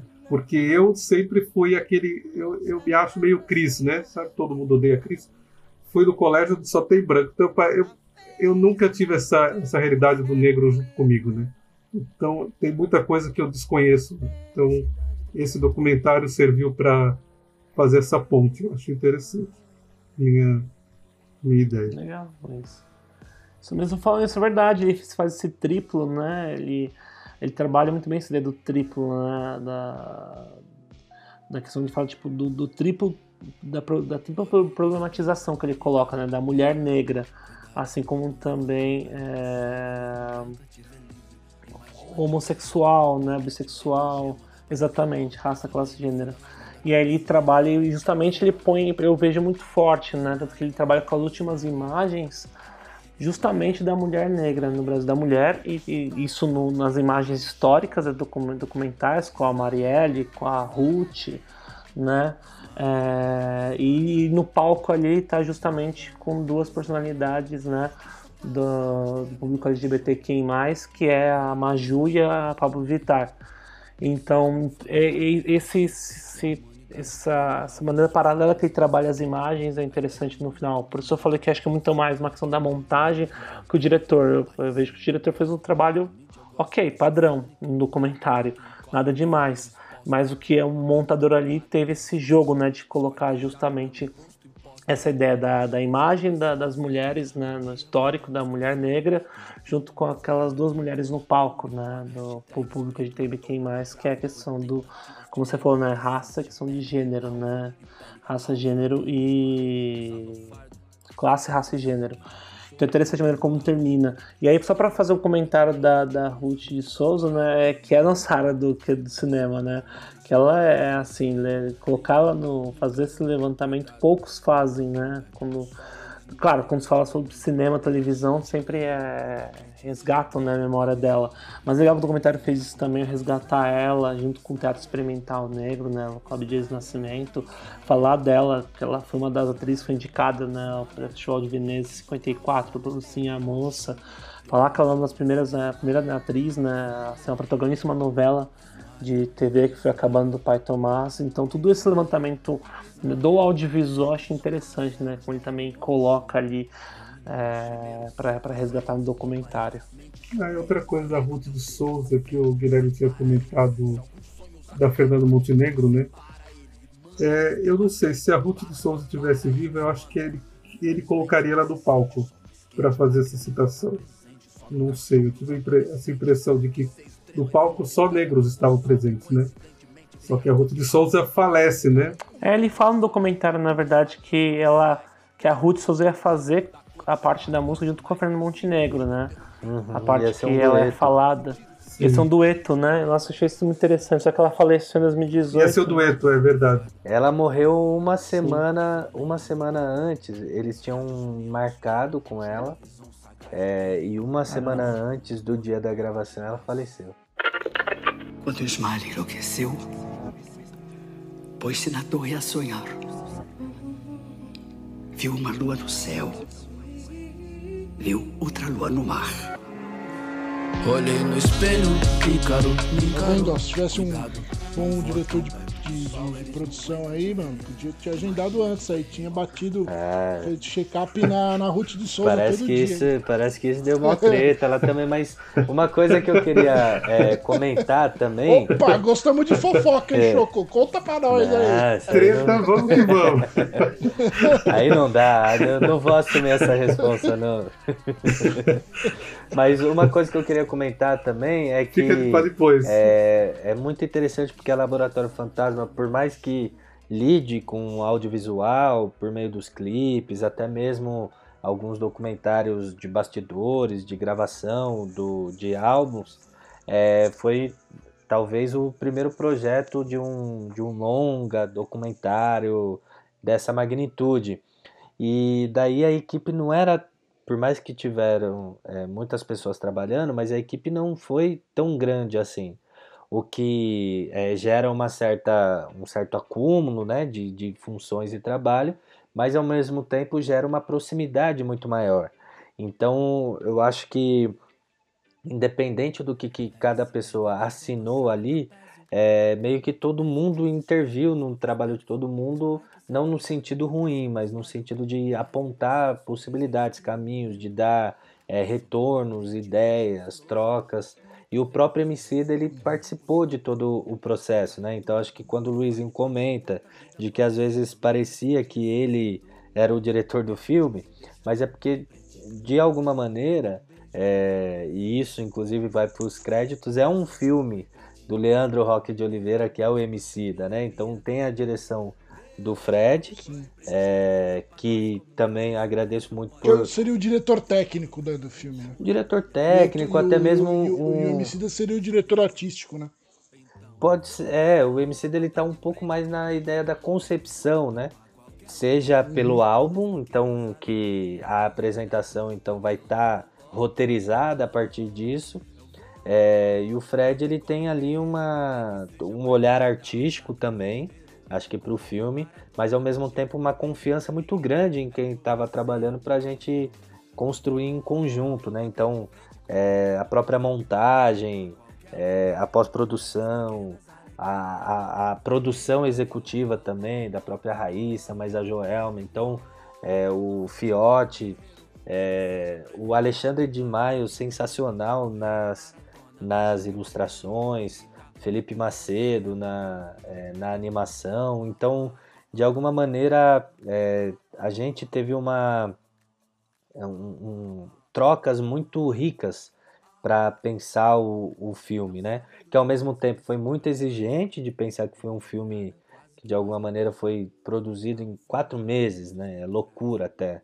a gente pensar isso, porque é um ritmo intenso de de quatro meses no sentido da, da montagem geral, né, de finalização de roteiro até a pós-produção. É, então foi uma intensidade de quatro trabalho muito grande, quatro meses só.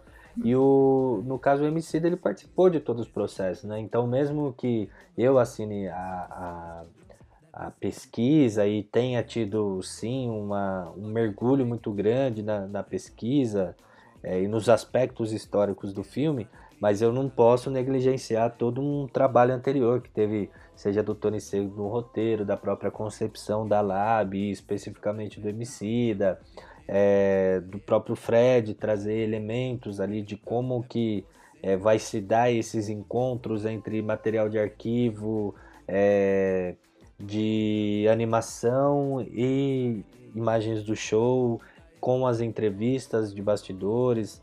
Ou seja, eu acho que foram muitos elementos ali que se a gente for pensar teria de tudo para dar errado, né?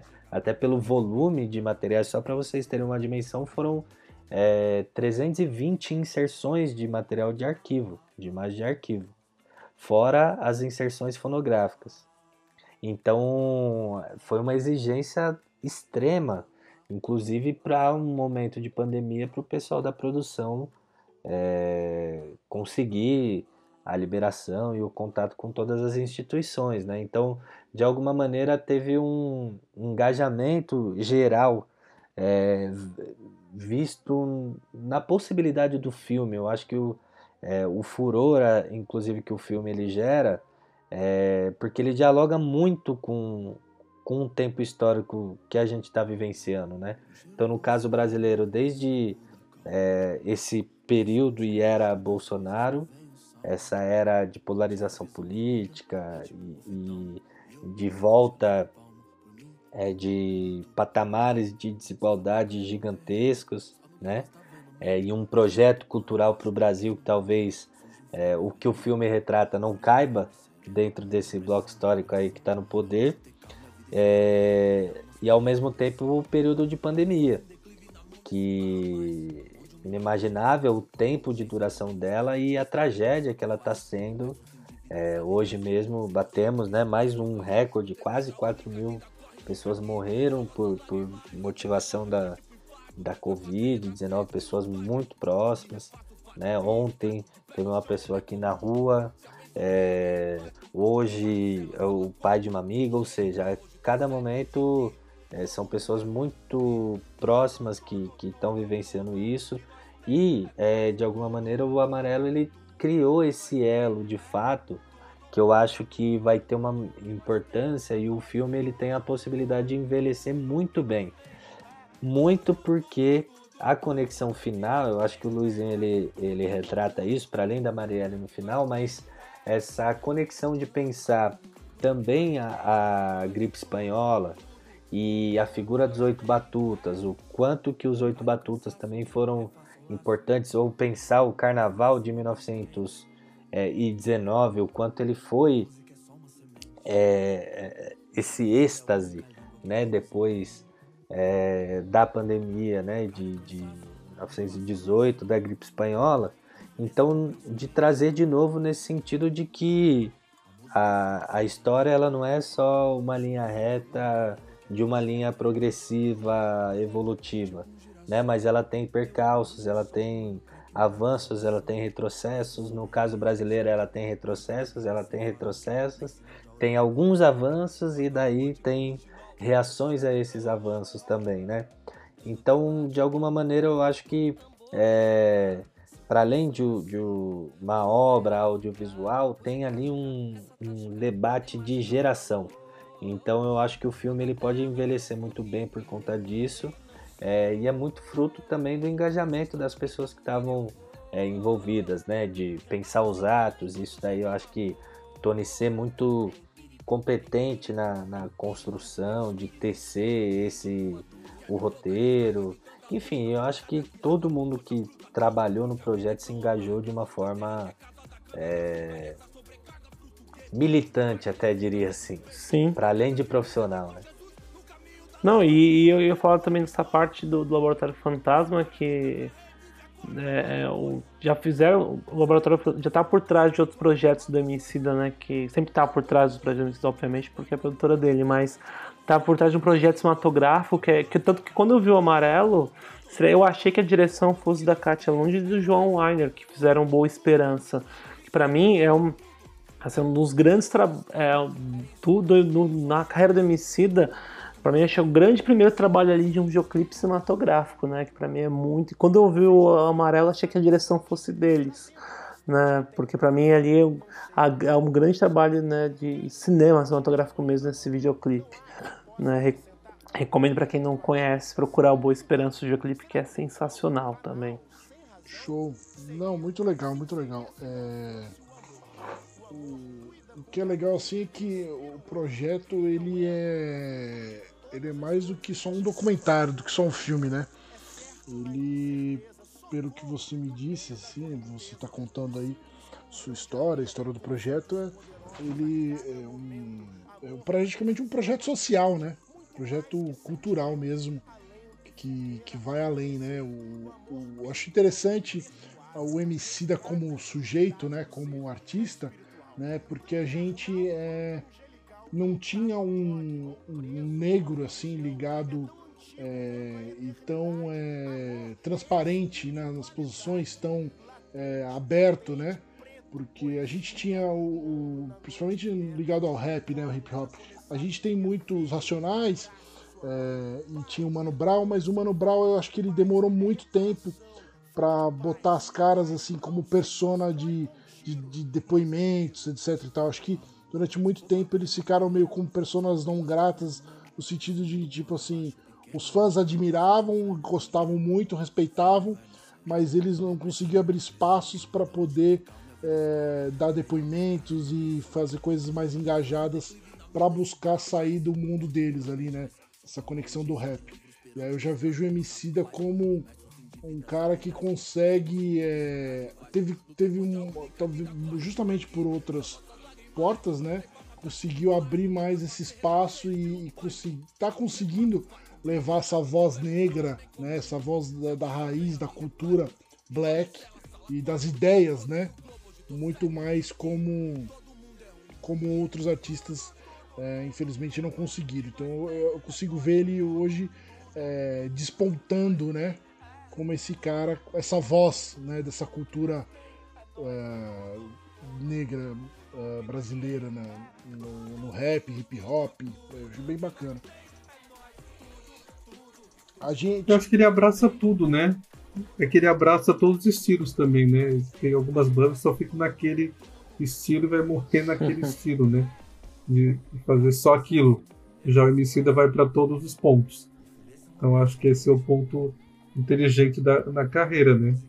Vai falar do Racionais, vai tocar o Racionais vai juntar com o Pablo Vittar e fazer o show? Não, né? Jamais aconteceria isso. Então eu acho que o jeito que ele abraça, que faz com que ele seja, seja tudo isso. Né? É, a gente, a gente teria o seu Jorge, né? Como essa pessoa também, né? Que é um cara que também Jorge que, é que mistura, mistura bastante uh, é, é, cultura, né? Bastante estilos musicais, né? Mas como eu acho que ele praticamente não mora no Brasil, eu acho que ele, ele é uma estrela muito grande assim que acaba eu não vejo ele é, sendo uma pessoa ativa nesse sentido como um negro influente, né? Como uma pessoa é, proativa que discute essas coisas, que luta pela causa, né? Basicamente como o Pelé, né? O Pelé é um grande nome, mas ele sempre ficou, nesse sentido, ele sempre ficou muito aquém, né? Sempre meio deixava rolar e não se envolvia muito, né? Inclusive. É, é falta uma voz. Eu acho né? que o Marquinhos e o próprio Choco devem saber dizer isso melhor, mas na época de, da ditadura ele foi muito criticado por até não, é, não tomar partido, né? Aí a gente já vai entrar em outra discussão, mas só um comentário à parte. É. que aí vai longe, vai longe. É, já vai entrar outra discussão. Já. É longe. inclusive. Discutir o filme do Pelé da próxima. É, inclusive, o dia que a gente está gravando esse podcast é um dia muito importante, né? Hoje é dia 31 de março. Né? Então, é um dia histórico aí. Então vamos sempre lutar contra as ditaduras aí. Estamos aí caminhando para o fim. Eu acredito que falamos bastante coisas aí. Uh... Choco mandou muito bem aí, tá falando. Só faltou as fofocas, hein, Choco? Mas daqui a pouco a gente tira. Até, até os finalzinho aí a gente vai tirar alguma é coisa. Conversa de bastidor. Conversa de bastidor. O, o, que foi feito em amarelo fica em amarelo. Não pode ser comentado. Sem Isso gravar, mesmo. né? Sem gravar pode. Exato. É... Não, mas legal, legal. Os bastidores são os melhores. Vocês vão programa aí com os, os bastidores. Show de bola. É um. O que eu, que eu gosto de pensar, e aí, para a gente partir já pro fim, é que esse documentário ele é altamente educativo. Eu fico feliz e quero que chegue para muito mais pessoas. Eu tinha um projeto social que eu não desisti dele, mas era usar o cinema como é, discussão política social, né? Levar nas escolas é, alguns filmes que façam com que a pessoa ela crie, com que os jovens, né, os alunos criassem é, ideias políticas sociais, né, e, e, começassem a discutir lá na escola a sociedade em si, né, não saísse de lá meio perdido como eu vejo que a gente saiu, né, somente a minha geração e outras gerações, né, ou como a gente ainda sai, né. Então é trazer filmes que questionassem, né, filmes históricos, né, que questionavam sociedade, é, ideologias e fazer isso era um projeto que eu tinha, né, mas acabou parado, mas um dia quem sabe a gente Não se preocupa que eu já faço voltar. isso já, Gui, não se preocupa, eu já faço isso de é... Maravilha, então temos que ampliar já, isso aí. Já, já, e, já, aí o, o, o, o Amarelo seria um filme que a gente passaria com certeza. vamos encerrando. Choco, muito, muito legal. Fiquei feliz com a sua participação. É... Se você quiser comentar mais alguma coisa sobre o filme, e depois eu gostaria que você falasse um pouco mais é, brevemente do seu livro, se ele já está pronto, se já está para vender, como é que está esse projeto aí. Eu também me interessei por ele, por ler esse, esse, esse livro. E aí deve ter pessoas também que vão ficar interessadas também. Por favor. Opa! Bom, acho que do filme, é, não quero dar nenhum spoiler, mas essa proposta, inclusive, que o Luizinho trouxe de que poderia ter um, é, um filme só do show, quem sabe ele não aparece aí em breve, né, na Netflix. Não está descartada essa possibilidade, né? É, sobre o livro, é, ele já está lançado, ele foi lançado no finalzinho do ano passado, dia 28 de dezembro né, de 2020. E ele é um desdobramento da dissertação de mestrado, né, de uma pesquisa que eu fiz no programa de estudos culturais. Ele foi lançado pela editora UCITEC. e está sendo vendido tanto na loja virtual da editora, o Citec, também está sendo vendido é, na loja virtual da Litera Rua, está sendo vendido também na loja virtual da Martins Fontes Paulista. O nome do livro é Rap, Cultura e Política, Batalha da Matrix e a Estética da Superação Empreendedora, que é uma forma de abordar, é, por meio da Batalha da Matrix, como que a cultura brasileira contemporânea está é, sendo pensada de alguma maneira, né? De um período específico ali é, dos anos 2000, é, pegando também o cenário das batalhas de MCs dentro do é, movimento cultural hip hop. Né? Então, é um livro que está dentro de uma coleção bem interessante, que saíram 10 livros ao mesmo tempo, que chama Diálogos da Diáspora, que tem foi financiado inclusive pelo Roger Machado, né, que era o até atualmente técnico do Bahia e atualmente está na comissão técnica é, do Fluminense, então de futebol masculino.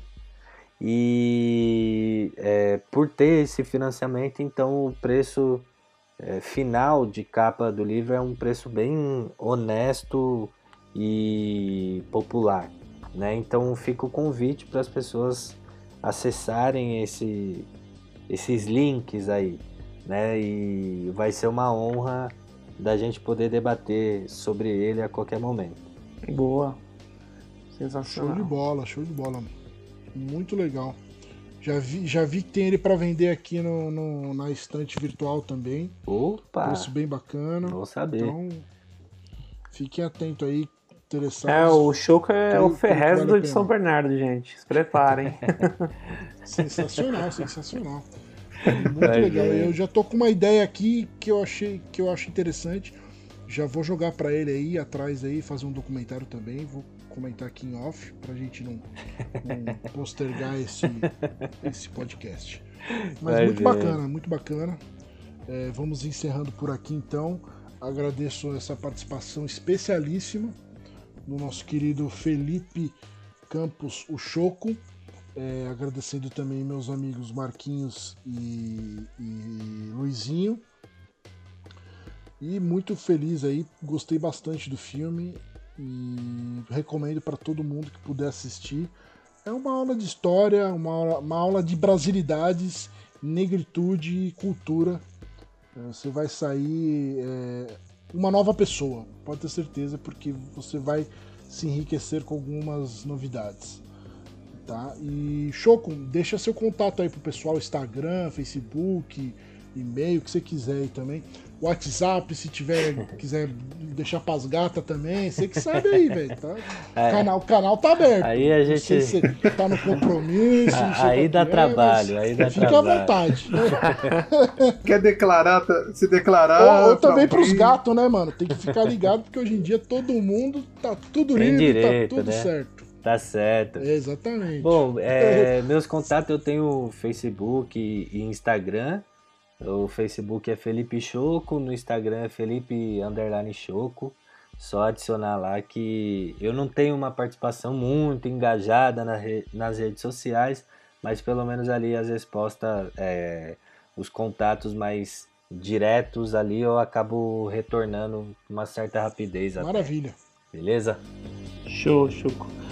Muito obrigado pela participação, viu? Valeu por ter participado, muito Pô, bom. É um papo, eu que né? agradeço aí pela, pela prosa, por poder refletir sobre essa obra e tal. E de poder projetar também esse nosso país, né? De pensar não só Exatamente. a cultura, mas a nossa situação social atual, né? De como sair desse buraco que tá cada vez mais profundo. Exatamente. Valeu mesmo. Vamos com fé que vai dar tudo certo, se Deus quiser. Que assim seja. É isso. Maravilha. Pra ir numa roda de samba, né? Tem que funcionar pra ir na roda Nossa, de samba. Nossa, cara, aquilo, aquilo. Essa quarentena não aguenta. Aquela. a parte que fala do. dos batutas, né? No, no, depois da. do surto de, de espanhola. Puta, aquilo é demais, cara. Eu adorei aquilo. É. Mas é isso, encerrando. Um abraço para todos. Falou, gente. Um abraço. Forte Ah, abraço. nossas falou, redes sociais, hein, pô. Blá blá blá. Podcast oficial no Instagram. Agora estamos on fire lá. Os meninos aí estão tomando conta. E no Facebook também, galera. O e-mail também tá lá. E vocês comentem aí. Falem aí o que gostaram do, do filme aí, O Amarelo. Também dos outros filmes. Vamos sempre aí participar. Tá bom? Fechou, um abraço gente. a todos. Um abraço, gente. Valeu. Tchau, tchau. Forte abraço. Presentemente eu posso me considerar um sujeito de sorte, porque apesar de muito moço, me sinto são e salve forte. E tenho comigo pensado, Deus é brasileiro e anda do meu lado, e assim já não posso sofrer no ano passado. Sangrado demais, tenho chorado pra cachorro. Ano passado eu morri, mas esse ano eu não morro. Tenho sangrado demais, tenho chorado pra cachorro. Ano passado eu morri, mas esse ano eu não morro. Ano passado eu morri, mas esse ano eu não morro.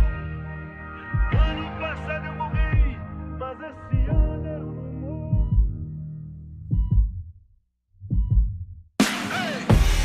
Eu sonho mais alto que drones. Combustível do meu tipo, a fome. Pra arregaçar como um ciclone. Pra que amanhã não seja só um ontem. Com um novo nome, o abutre ronda, ansioso pela queda. Fim do mágoa, mano, sou mais que essa merda. Corpo, mente, alma, um tipo Ayurveda. Estilo água, eu corro no meio das pedras. Na trama, tudo os drama turbo, sou um drama turbo. Conclama se afastar da lama enquanto inflama o mundo. Sem melodrama, busco grana, isso é usando em curso. Capulanas, katanas, busca nirvana, é um recurso. É o mundo cão pra nós, perder não é opção, segue. De onde o vento faz a curva, brota o papo reto. Não deixo quieto, não tem como deixar quieto. A meta é deixar sem chão quem? Rio de nós sem teto. Tenho sangrado demais, tenho chorado pra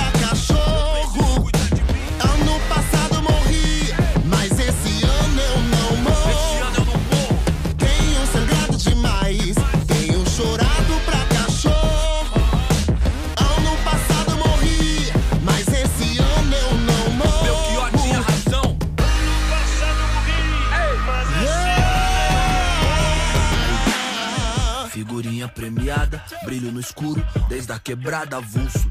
De gorro alto do morro, os camarada, tudo. De peça no forro, os piores impulsos. Só eu e Deus sabe o que é não ter nada, ser expulso. Ponho linhas no mundo, mas já quis pôr no pulso. Sem o porro, nossa vida não vale a de um cachorro triste. Hoje cedo não era um hit, era um pedido de socorro. Mano, rancor é igual um tumor, envenena a raiz.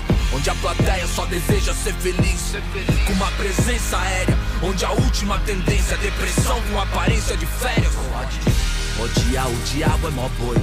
Difícil é viver no inferno e vem à tona que o mesmo império canalha que não te leva a sério interfere pra te levar à lona. Revide. Tenho sangrado demais,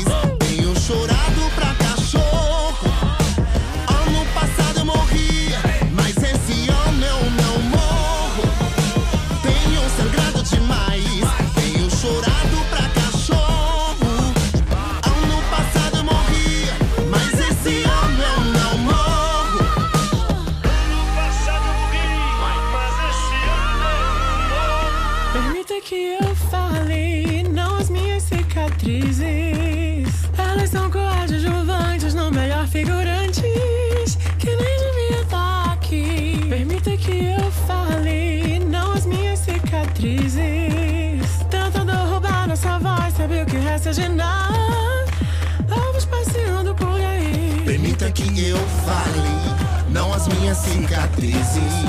Se isso é sobrevivência, me resumir a sobrevivência. Roubar um pouco de bom que vivi. No fim, permita que eu fale, não, não as minhas cicatrizes. Achar que essas mazelas me definem é o pior dos crimes. É dar o troféu pro nosso algoz e fazer nós sumir. Tenho sangrado demais, tenho chorado pra cachorro. Sol que invade a cela. Ano passado eu morri, mas esse ano eu não morro. Tenho sangrado demais. Tenho chorado pra cachorro. Mais importante que nunca. Ano passado eu morri, Mas mas esse ano eu não morro. Tenho sangrado demais. Tenho chorado